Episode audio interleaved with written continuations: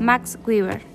En sus obras abordó la economía, el derecho, la filosofía y la historia comparada, además de la sociología y gran parte de su trabajo se centra también en el desarrollo del capitalismo, en los rasgos que diferenciaban a la sociedad moderna de otras formas de organización social anteriores.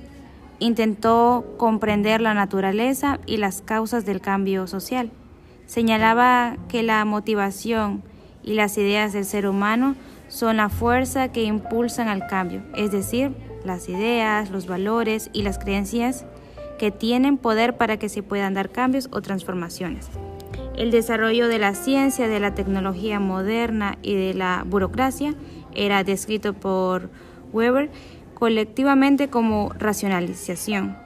Si en las sociedades tradicionales los principales componentes que definían las actitudes y valores de las personas eran la religión y costumbres muy arraigadas, la sociedad moderna se, caracterizaba por la racionalización de un número creciente de áreas vitales que iban desde la política y la religión hasta la actitud económica.